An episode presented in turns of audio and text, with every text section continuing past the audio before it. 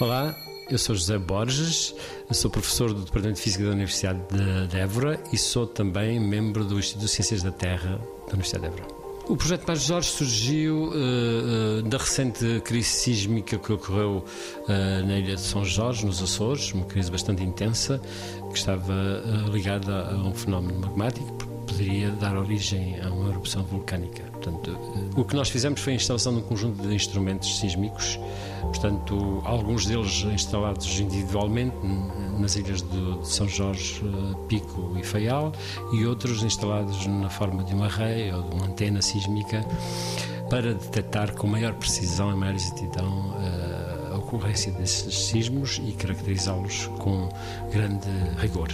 O projeto, neste momento, a parte da monitorização sísmica cessou.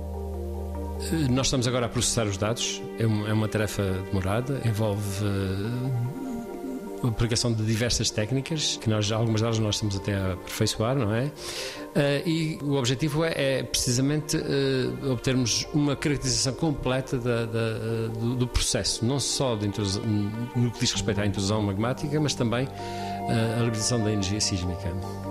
Portanto, esse, é esse o objetivo principal. Conhecendo, digamos assim, a evolução deste fenómeno, nós podemos prever como é que evoluirão no futuro outros tipos de situações uh, que possam ocorrer nos Açores ou em outra, qualquer local do globo.